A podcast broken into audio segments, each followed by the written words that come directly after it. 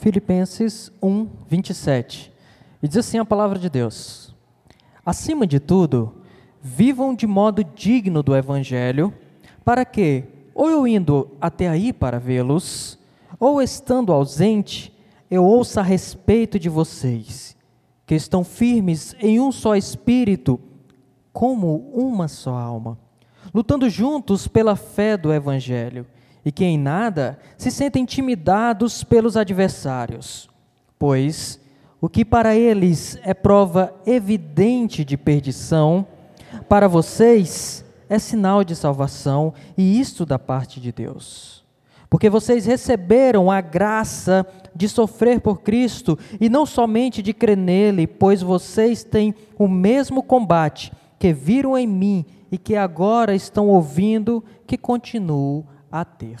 Oremos. Pai, obrigado pela tua palavra, Deus. A tua palavra, ó Pai, que é viva, que é eficaz, que é atual, que é suficiente, que é necessária para os nossos dias. Obrigado, ó Deus, porque aprove a Ti se revelar a nós se tornar conhecido aos homens por meio da tua palavra.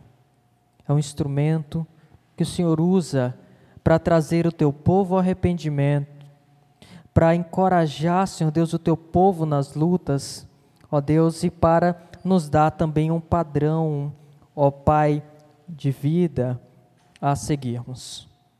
E agora, nesse momento, ó Deus, eu quero clamar a Ti e tão somente a Ti, ó Deus. Que com Teu Espírito, ó Pai, é, prepare as mentes, ilumine cada mente aqui, Senhor Deus, abra os olhos, destampe os ouvidos, ó Pai, para que a Tua palavra possa penetrar em cada mente e em cada coração, ó Deus. Porque sabemos que a Tua palavra, Senhor Deus, é poderosa então, Senhor Deus, que os meus conceitos diminuam, para que a tua palavra, e tão somente a fidelidade a ela, Senhor Deus, a exposição dela, possa ser, nesse momento, ó Pai, é, feita aqui, ó Deus, diante do Senhor e da tua amada igreja, Pai, que eu esteja como instrumento e servo em tuas mãos para falar como instrumento teu e não da minha parte. É o que eu peço a ti, no nome de Jesus. Amém. Queridos, o nosso tema de hoje, é, como vocês viram no boletim, é a dádiva de sofrer por Cristo. A dádiva de sofrer por Cristo. Nós, acompanhando o capítulo 1 de Filipenses, que se encerra nesse texto que nós lemos hoje e que nós vamos refletir sobre ele, nós vimos vários aspectos de Paulo falando acerca do sofrimento, do seu sofrimento e até mesmo do sofrimento da igreja de Filipos. E aqui, chegando no final do capítulo, Paulo nos aponta o sofrimento como uma espécie de dádiva, ou seja, de presente vindo da parte do Senhor. Ou seja, vocês, é, também, têm, é, vocês também receberam a graça, vocês receberam essa graça de sofrer por Cristo. Isso nos, é, nos faz refletir sobre muitas coisas. Isso nos faz refletir acerca da nossa própria vida, da nossa própria caminhada cristã e como nós é, seguimos a nossa vida a partir do Evangelho que nós cremos. A partir do Evangelho que nós ouvimos, passamos a crer. Nós vemos que é, há implicações desse Evangelho. Ou seja, esse evangelho tem alguns custos. Embora esse evangelho nós recebemos de graça, é, essa salvação nós recebemos de graça, nós percebemos que há um custo nessa caminhada cristã. E Paulo aqui está nos falando acerca desse custo. E a ideia central desse texto, se eu pudesse resumir uma frase, seria a seguinte: o custo do Evangelho é uma vida que demonstre firmeza, unidade e coragem. Ou, em outras palavras, especificando um pouco mais essa ideia, Uma vida digna do Evangelho demonstra firmeza, unidade e coragem, pois sabe que o sofrimento pelo Evangelho é uma dádiva divina. Uma vida digna do Evangelho demonstra firmeza, unidade e coragem, pois ela sabe que o sofrimento pelo Evangelho é uma dádiva divina. E nós vamos refletir sobre isso nesta manhã, sobre o que é uma vida digna do Evangelho, o que é viver de modo digno do Evangelho. E é, esse capítulo primeiro, Paulo falou várias vezes essa expressão Evangelho. Paulo, se a gente voltar no capítulo primeiro, nós vamos ver que Paulo fala é, desse evangelho. Paulo fala dessa comunhão que eles têm no evangelho, e tanto ele como os filipenses, que eles são participantes né, da, dessa proclamação do evangelho. Paulo fala que os seus sofrimentos contribuíram para o avanço do evangelho. Paulo fala que as pessoas, devido ao sofrimento dele, foram encorajadas a proclamar o evangelho. Paulo fala que é, a sua a sua vida como um todo, ela, ela, ela, ela, tem, ela está embasada, fundamentada nesse evangelho, que não importa o que aconteça com ele, Paulo sabe que o evangelho continuará avançando, embora ele esteja preso, o evangelho avance e avance mais ainda, e Paulo dá esse exemplo, e aqui ele dá uma ordem para a igreja: vivam de modo digno do evangelho. Essa palavra que se repete tanto, talvez seja agora um momento bom para a gente perguntar: o que é evangelho? Que evangelho é esse que Paulo está falando?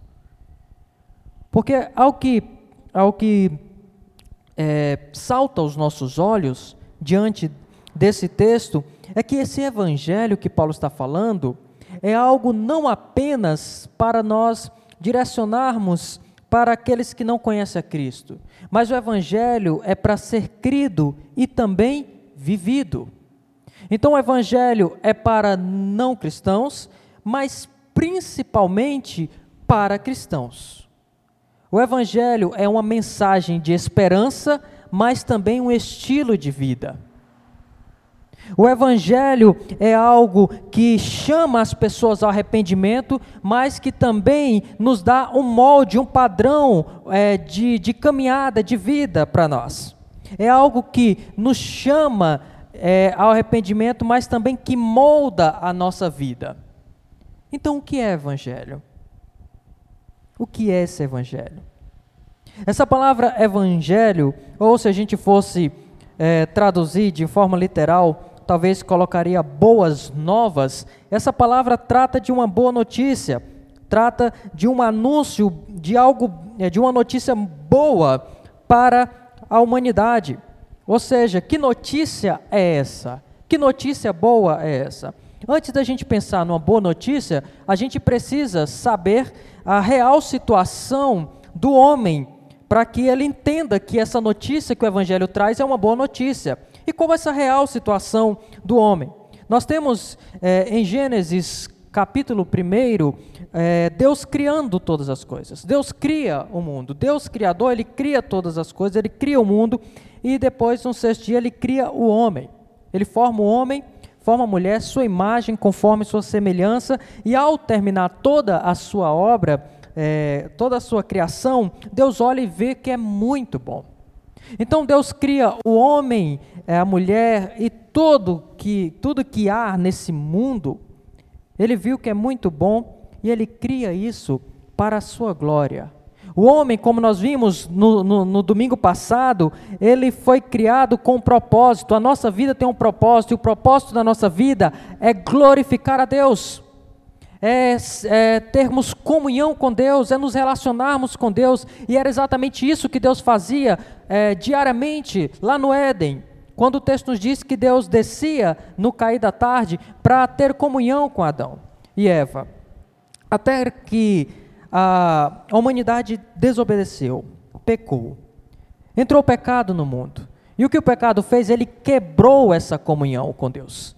Ele quebrou essa comunhão. E uma vez que essa comunhão foi quebrada, o homem passa a ter problemas no seu relacionamento com Deus. E a primeira coisa que ele faz é se esconder de Deus. E depois ele tem os problemas de relacionamento com o próximo.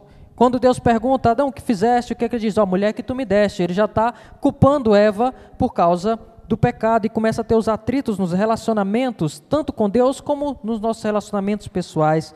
Mas o homem também passa a ter conflitos com ele mesmo. E esses mesmos dilemas todos nós temos. Porque Adão, como nosso representante, ao cair, caiu toda a humanidade. Então, todos nós já nascemos é, pecadores. Nós não somos pecadores porque pecamos. Nós pecamos porque somos pecadores. Nós nascemos na natureza pecaminosa. E ela afeta o nosso relacionamento com Deus, com o próximo e com nós mesmos. Mas aí, ainda em Gênesis capítulo 3, no verso de número 15, que alguns estudiosos chamam de proto-evangelho, ou seja, um, um anúncio do evangelho, Deus faz uma promessa. Deus diz que da semente da mulher, do descendente de Eva, nasceria um que esmagaria a cabeça da serpente. Ou seja, ele vai, vai nascer uma, vai nascer alguém que será o Salvador, que vai salvar a humanidade, que vai restaurar esse relacionamento que o pecado quebrou, o relacionamento com Deus, com o próximo e com nós mesmos. E aí esse, essa promessa de Deus enche o coração de Adão e Eva de esperança. Chega no capítulo 4, nasce Caim, e Eva louva a Deus porque ela achava que Caim seria esse redentor. Mas aí o que nós vemos, Caim ele não era esse redentor. Ele é o primeiro homicida da história, ele mata o seu irmão por inveja. E aí essa esperança, ela é restaurada em Sete. Quando nasce Sete, mas a gente vê que Sete também não era esse redentor. E essa esperança foi se prorrogando, se prorrogando. E a gente vê no Antigo Testamento eles anunciando esse Messias. Esse Messias que, que vem para libertar, que vem para livrar o povo. E ele vem anunciando esse Messias. Só que a gente vê que havia um custo para a salvação. E esse custo era um custo de sangue, um custo de morte. Era necessário um sacrifício que agradasse a Deus. E esse sacrifício precisava ser do tamanho do, da ofensa, talvez, dos nossos pecados, ou até mesmo do tamanho do Deus a que nós ofendemos. E nós vimos que todas as, todas as expectativas que foram depositadas em homens foram frustradas. Não era Caim, não era Sete, não era Moisés, não era Davi, não era Abraão, não foi nenhum desses homens. Eles foram importantes na história, mas nenhum deles pôde cumprir é, o padrão da Escritura, ou pôde cumprir toda a lei, ou pôde, de certa forma, é, é, de certa forma, ser o sacrifício agradável a Deus. Por isso Deus, Ele encarnou. O próprio Deus se fez carne, nasceu em figura humana, e nós vamos ver isso com mais profundidade no capítulo 2, mas esse próprio Deus nasceu, viveu, obedeceu, cumpriu toda a lei, mas não somente isso, ele morreu em nosso lugar. Por isso que João chama é, Jesus de o Cordeiro Pascal. O que isso quer dizer? Ele vai ser sacrificado pelos pecados do seu povo. E Jesus morreu na cruz. Morreu em nosso lugar. Assim como Adão era nosso representante quando caiu, Jesus vai dizer, Paulo, lá em Romanos, que ele, é o nosso, que ele é o segundo Adão, ou seja, ele é nosso representante ali na cruz, aquela cruz que nós precisávamos, que nós merecíamos, Jesus morre em nosso lugar.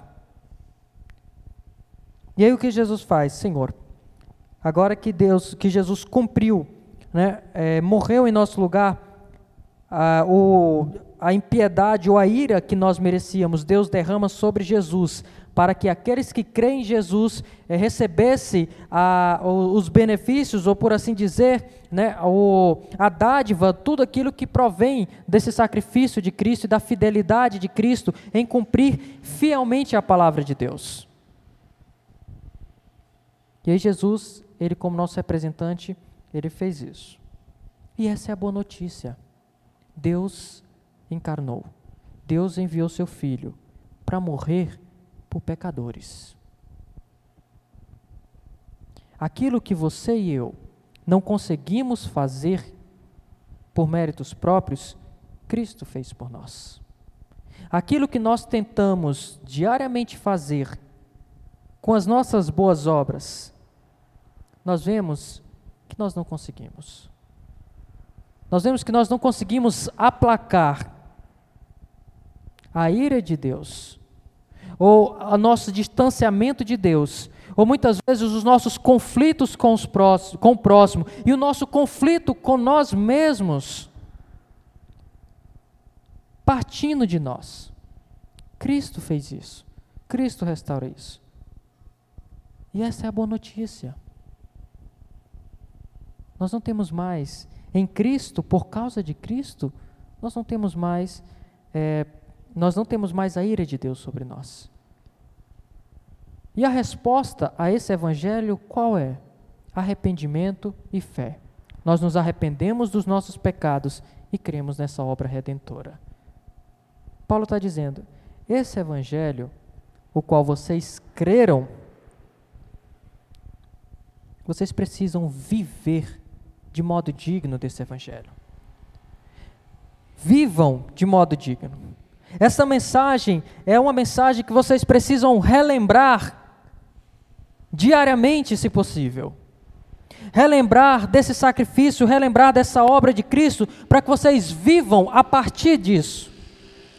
Para que vocês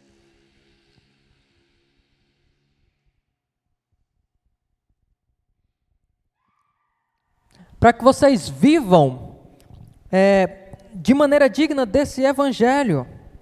É interessante que essa, essa palavra, esse verbo viver, ou algumas traduções colocam portai-vos de modo dignos, ou como a NVI traduz, diz que é, vivam como cidadãos, né? andem como cidadãos do Evangelho. E aqui é uma, é uma é, Paulo está fazendo como se fosse uma, um jogo de palavras, relacionando a dupla cidadania do próprio Filipenses, a, dos Filipenses. Nós vimos que eles se orgulhavam pelo fato de serem cidadãos romanos e terem todos os privilégios do império de Roma na cidade de Filipos. Mas Paulo está dizendo o seguinte: vivam é, de modo digno, se portem como cidadãos, não apenas de Filipos, mas como cidadãos do reino, como cidadãos desse evangelho, ou seja, vocês são de um reino, e ele vai ressaltar isso no capítulo 3, que nossa cidadania não é aqui, que nós somos cidadãos de um reino celeste, de um reino eterno, do reino cujo rei é o nosso Senhor Jesus. Ele está dizendo: vivam de acordo com as leis desse reino, vivam de acordo com os padrões desse reino. O que ele está dizendo é o seguinte: olha, existe uma, é, essa, esse evangelho que nós recebemos pela graça, a obra desse evangelho não é obra nossa, mas esse evangelho também implica em um custo, e o custo é que a gente viva, né? Como cidadãos desse reino, de acordo com o padrão desse reino. Não é que a graça anula, não é que a graça vai anular o, a nossa maneira de viver, mas a graça, na verdade, ela vai nos habilitar a viver como cidadãos desse reino. O que antes nós não conseguíamos fazer, o que antes nós não, de forma alguma, tínhamos a possibilidade de conseguir fazer, que era agradar a Deus, que era restaurar a comunhão com Deus, o que era restaurar a comunhão com os nossos irmãos e com, é, conosco mesmos, é, agora nós conseguimos, porque o Evangelho nos habilita a isso. Paulo fala isso em Efésios 2, quando ele diz que nós fomos feitos, feituras de Cristo, criados nele para as boas obras, ou seja, agora que nós fomos salvos, resgatados, nós conseguimos é, fazer, viver no padrão desse evangelho. E Paulo está dizendo: vivam de acordo com esse evangelho. E ele começa o texto dizendo: acima de tudo. Isso vai nos fazer lembrar, é, nos remete também ao contexto anterior do versículo passado, onde Paulo está dizendo: Eu não sei o que vai me acontecer. Eu não sei se eu vou ser libertado, eu não sei se eu vou morrer, mas acima de tudo, independente do que aconteça, independente daquilo que aconteça, acima de qualquer coisa, ou algumas versões colocam somente vivam de modo digno do Evangelho. Essa expressão aqui, ela poderia ser um resumo perfeito do que é a vida cristã. A vida cristã se resume em, é, acima de qualquer coisa, nós vivermos de modo digno desse Evangelho. E Paulo, ele vai nos dizer o que seria essa vida de modo digno do Evangelho. Como seria viver de modo digno do Evangelho? E ele dá, destaca três aspectos que estão tá na nossa ideia central, que é a firmeza, a unidade e a coragem. Firmeza, unidade e coragem. Verso 27 ainda tem uma, um termo muito importante aqui, que é um para quê. Depois que diz, vivam de modo digno do Evangelho, para quê? Ou eu indo até aí para vê-los, ou estando ausente, eu ouço a respeito de vocês que estão firmes em um só Espírito. Uma vida digna do Evangelho demonstra firmeza. Paulo diz que o propósito, a finalidade de viver uma vida digna do Evangelho é para que eles permaneçam firmes.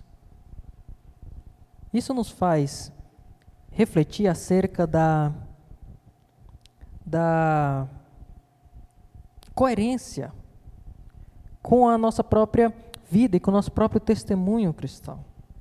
Porque olha o que Paulo está dizendo ou eu indo até aí para vê-los, ou estando ausente, e aqui se refere ao mesmo dilema do sermão passado. Ou seja, eu não sei se eu, se eu serei libertado está aí com vocês, ou se eu vou ser sacrificado, ou se eu vou é, ser condenado na prisão. Mas quer eu, eu vá e esteja com vocês para vê-los, ou quer eu, estando ausente, eu ouça, eu saiba a respeito de vocês, que vocês estão firmes, que vocês permanecem firmes. E isso aqui nos mostra a, a importância também da coerência na, na nossa vida cristã.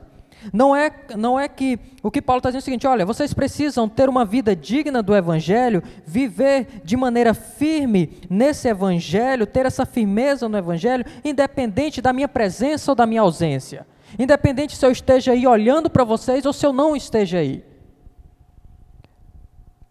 O que Paulo está dizendo, para a gente ilustrar bem, é, talvez seja semelhante ao funcionário. Paulo está dizendo o seguinte: olha, se você está numa empresa, seja como aquele funcionário que o encarregado estando olhando ou não, você executa bem a sua função.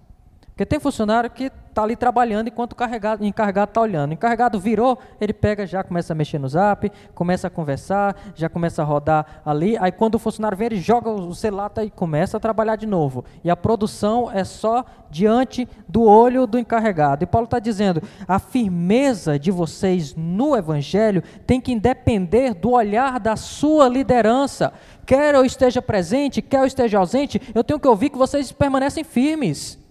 A firmeza de vocês deve estar no Evangelho e não na minha presença. Não eu estar com vocês, não estar olhando vocês. Até porque, se tem um olhar que não falha, é o olhar do Senhor que está conosco em todos os momentos. Quando você está sozinho, o Senhor está ali. O Senhor, Ele é onipresente, Ele está em todos os lugares. O salmista diz no Salmo 139: Para onde eu irei que os olhos do Senhor não me vejam, ou que o Senhor não esteja? O Senhor está lá, o Senhor nos vê. Então nós precisamos viver de, modo, de, maneira firme, porque o Senhor está presente. Essa firmeza que Paulo está falando é uma firmeza que está também pautada na unidade. Olha o que ele diz: estão firmes em um só espírito, com uma só alma, lutando juntos pela fé do Evangelho. Esse termo Paulo usa aqui nessa passagem, muitos termos, tanto termos militares como termos é, do esporte. Paulo gostava muito de, de, de citar termos, é, termos do esporte, ou exemplos de, de esporte, do atletismo, dos Jogos Olímpicos, ou também alguns termos militares, para que as pessoas entendessem o princípio. E ele está dizendo o seguinte: eu quero que vocês estejam firmes. Essa ideia aqui de firmes é como um, um soldado que está ali na frente de batalha e ele precisa permanecer ali firme, para que se o adversário vier, ele continue firme, para que não comprometa a tropa para que ele não comprometa, porque se ele é, não permanecer firme ele cair, é por ali, é por aquele lado que o, que os, que o inimigo vai, é, vai atacar a restante da tropa. Ele diz: permaneçam firmes, estejam sempre ali de prontidão, preparados, firmes, em um só espírito, com uma só alma lutando juntos pela fé do Evangelho. Paulo destaca a necessidade de ter uma unidade. Olha que interessante que ele diz: mantém firme em um só espírito com uma só alma. A gente pode, talvez, é, pensar aqui que é, espírito e alma, como se estivesse falando de coisas distintas, mas aqui ele está fazendo só um paralelo para ressaltar a ideia que ele quer afirmar. Esse, essa ideia de espírito e, e alma, como se estivesse dizendo o seguinte: olha, o, o espírito, que seria o centro né, de todas as emoções, de todo o pensamento, de toda a vontade humana, né, e, e, a alma seria um sinônimo do espírito, ele está dizendo o seguinte: olha, vocês precisam, na essência de vocês, serem um, estarem em, unidade. Essa unidade que vocês partilham, né, isso, é, vocês precisam estar firmes em unidade, lutando juntos pela fé do Evangelho. O que Paulo está dizendo é o seguinte: olha, existe uma batalha que é travada a partir do Evangelho, a partir de uma vida é, digna do Evangelho. E essa batalha, ela não pode ser travada sozinha. Por isso, Cristo nos uniu como igreja para que juntos, em unidade, nós pudéssemos é, lutar essa batalha, lutando pela fé do Evangelho. E aqui, essa, lutando, é a ideia de, de, de dos lutadores que iam lá para os, como espécie de gladiadores, que iam lá para as arenas para lutar e se esforçar até o fim pela, pela, pela vitória. E Paulo está dizendo: olha, há uma luta, nós temos adversários, nós precisamos lutar juntos. Queridos, é, nada enfraquece mais ou, ou mina as forças de qualquer, de qualquer, digamos assim, de qualquer instituição, de qualquer grupo, do que a, a divisão, do que a do que estar de alguma forma dividida, como o próprio Jesus diz que casa dividida não subsiste. Mas essa unidade ela precisa ser de fato é, vi, vi, vista e vivida é, pela igreja de Filipos. E não só para a igreja de Filipos, mas para todas as igrejas, inclusive a nossa, essa, essa ideia de, de estar juntos, de estar unidos com uma só alma, com um só espírito, partilhando juntos, como o próprio texto que nós lemos no início do culto, andai de modo digno. Ou seja, é, aí ele vai dizer, porque nós temos um só Espírito, um só Senhor, um só Deus, com o nosso texto de Efésios. Então ele está dizendo: olha, que a, a essência de vocês seja uma, que vocês tenham a mesma maneira de pensar, que vocês tenham a, me, o mesmo, a mesma maneira de sentir, a mesma maneira de agir.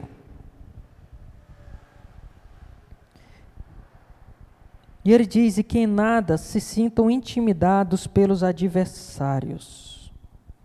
Algumas outras versões vão colocar aterrorizados ou amedrontados pelos adversários. E ele vai dizer aqui acerca desta coragem. Ou seja, ele está dizendo: olha, que nada vocês se sintam intimidados. É fato que esses, se a gente poderia perguntar, quem são esses adversários que Paulo está falando? Quem são esses adversários que a, a igreja enfrenta, que os filipenses estavam enfrentando, que Paulo estava citando? Certamente esses adversários são aqueles que Paulo vai descrever no capítulo 3, que são os judaizantes, aqueles que ele chama de cães, que são os falsos mestres, aqueles que são inimigos da cruz. Mas também nós sabemos que a nossa luta maior, como o próprio Paulo diz em Efésios, também não é contra carne nem sangue, não é contra pessoas, mas é contra principados e potestades, é contra as hostes do mal, é contra o nosso adversário. E ele está dizendo: em nada vocês se sintam, intimidados perante os adversários. A igreja de Filipos estava passando por perseguições. Perseguições essas que, que por conta deles proferirem a fé em Cristo, por conta dele viverem uma vida digna do Evangelho, isso estava implicando em perseguição e em morte para eles. Eles estavam sendo mortos por causa do Evangelho, eles estavam sofrendo por causa do Evangelho. E Paulo está dizendo: vocês não podem se sentir intimidados por esses adversários, seja o, o Império Romano, seja é, esses judaizantes, sejam qualquer outros, não se sintam intimidados. Aí talvez você pergunte, mas por que eu não posso me sentir intimidado, Paulo? E ele vai dar razão, pois o que para eles é prova evidente ou é sinal de perdição, para vocês é sinal de salvação. E isso da parte de Deus. Olha o que Paulo está dizendo. O fato de vocês se manterem firmes, o fato de vocês viverem uma, uma vida digna do Evangelho, o fato de vocês não se intimidarem diante do, do, desse Evangelho, vocês demonstrarem firmeza, unidade, coragem. Isso para eles, isso para os adversários é sinal de perdição. E para vocês é sinal de salvação. O que Paulo quer dizer com isso? Paulo quer dizer o seguinte: olha, Existe uma vida, existem implicações a partir do, do próprio Evangelho. E quando nós pensamos nesse, nesse aspecto, o próprio Jesus nos falou isso, que o servo não é maior do que o seu Senhor. Se eles me, me odiaram, me perseguiram, é, eles vão fazer o mesmo com vocês. Jesus diz: aquele que quiser vir após mim, negue-se a si mesmo, tome a sua cruz e siga-me. Há uma cruz que nós precisamos tomar, há uma cruz que nós precisamos carregar. E essa cruz não é uma enfermidade, essa cruz não é um, um, um, um parente, essa cruz não é um filho desobediente, não é um marido complicado, não é uma esposa complicada, não é, não é um patrão complicado. Essa cruz lida com a, a morte da nossa vontade, a morte do nosso eu diariamente, e isso implica na negação do nosso eu, para que a gente possa é, cumprir e seguir a vontade do nosso Senhor, e cumprir e seguir a vontade do nosso Senhor, muitas vezes terá implicações que podem, em alguns contextos, custar a vida, como custava a vida de Paulo, que estava preso e morreria por esse evangelho, como custaria a vida de muitos filipenses também. Mas o que Paulo está dizendo é o seguinte: olha, você se manter firme, mesmo que a sua vida esteja em risco, meus queridos, isso é um sinal de perdição para eles. Eles vão olhar e vão perguntar: mas por quê? Ele podia só dizer o seguinte: eu não creio mais em Cristo, eu nego esse Cristo diante de uma grande oposição. Que, que ele não nega? Por que, que ele se mantém firme? Por que, que eles estão unidos? Por que, que mesmo quando jogado para os leões, e os leões ali devorando o, os cristãos, eles continuam firmes? Porque eles não só dizem, eu nego esse Senhor, César é o Senhor, não Jesus. Porque eles se mantêm firmes?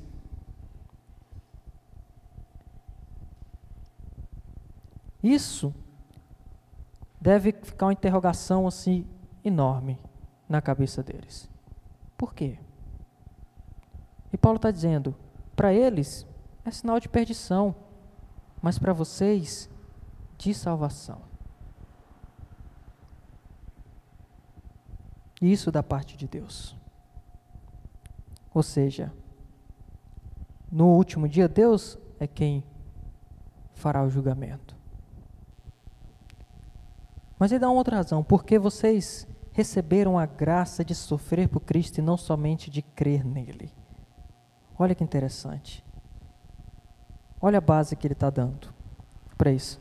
Vocês receberam a graça de sofrer. A graça de padecer por Cristo. Ou seja, esse sofrimento é uma graça. E não apenas de crer nele.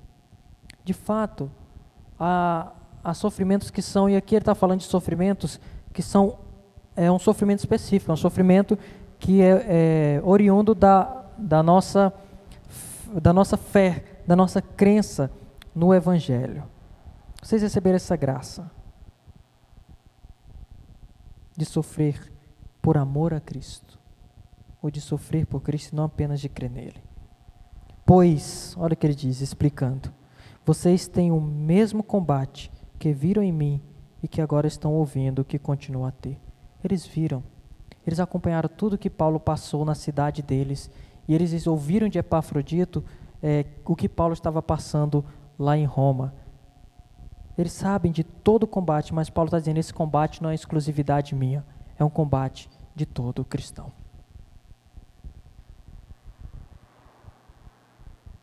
E aí eu lhe pergunto, para a gente encerrar: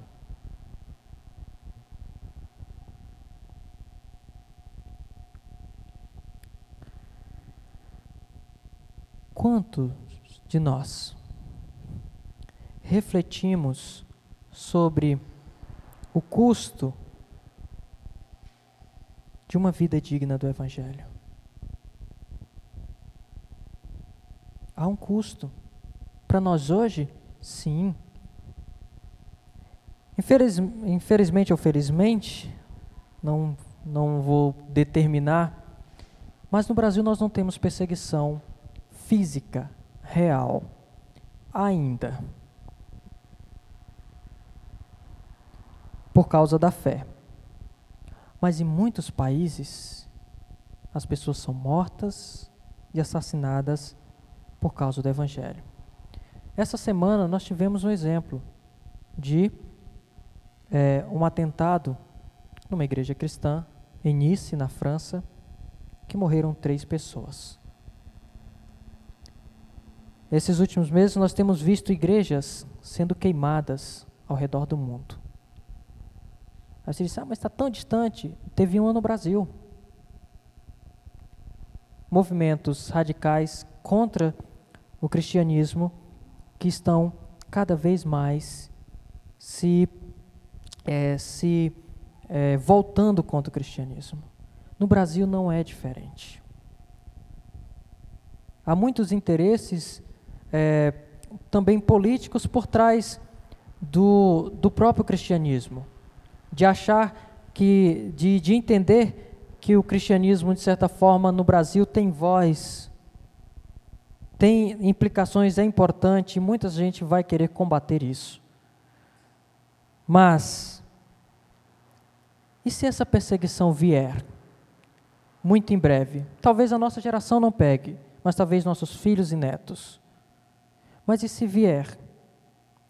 Quanto de nós estamos dispostos, de fato, a permanecer firmes, unidos e corajosos diante da perseguição do Evangelho. Porque hoje nós temos algumas, que não se compara, a nossa vida está em risco, mas talvez muitas vezes a fidelidade do Evangelho pode te custar o emprego. Quando o seu, o seu patrão chega para você e diz: Olha, você vai ter que fazer um, um jogo é, sujo aqui, é por debaixo do, do, do tapete, ninguém vai ver. Faz isso e a gente segue o jogo. E quando você diz, eu não posso fazer isso porque isso desonra meu Deus, o custo da, da, de viver uma, de uma maneira digna do Evangelho pode te custar um emprego, pode te custar uma amizade, pode te custar, é, às vezes, os seus bens, pode te custar é, às vezes, é, relacionamentos que te são muito importantes, pode te custar muitas coisas. E aí, nessa ideia de custo, você vai ter que fazer uma escala de prioridade. Porque sempre que a gente está diante de uma decisão de custo, o que eu vou escolher? A gente sempre escolhe o que é mais importante. Mesmo que a gente não tenha isso é, no papel, o que é mais importante para mim é isso, isso, isso. Mas a gente tem isso no nosso subconsciente. Então, diante de uma escolha, a gente sempre escolhe o que é mais importante. E a gente precisa ter ciência do que nada é mais importante do que servir adorar e glorificar o nosso Senhor. Nada que esse mundo possa oferecer, ou nada que esse mundo possa nos tirar, é mais valioso do que nós ganhamos a partir da cruz. Viver de um modo digno do Evangelho e entender o sofrimento pelo Evangelho como um presente de Deus só é possível por causa da graça de Cristo. Olhar para tudo que nós padecemos, sofremos e podemos passar nessa vida, se nós, é, se nós mensurarmos com o que é a eternidade, com o que é estar diante de Cristo, com o que é esse relacionamento com Cristo, tudo isso se torna pequeno. E por isso Paulo está exortando, orientando a igreja, que por mais que tenha custos, esse custo é pequeno diante do sacrifício que nos traz a paz.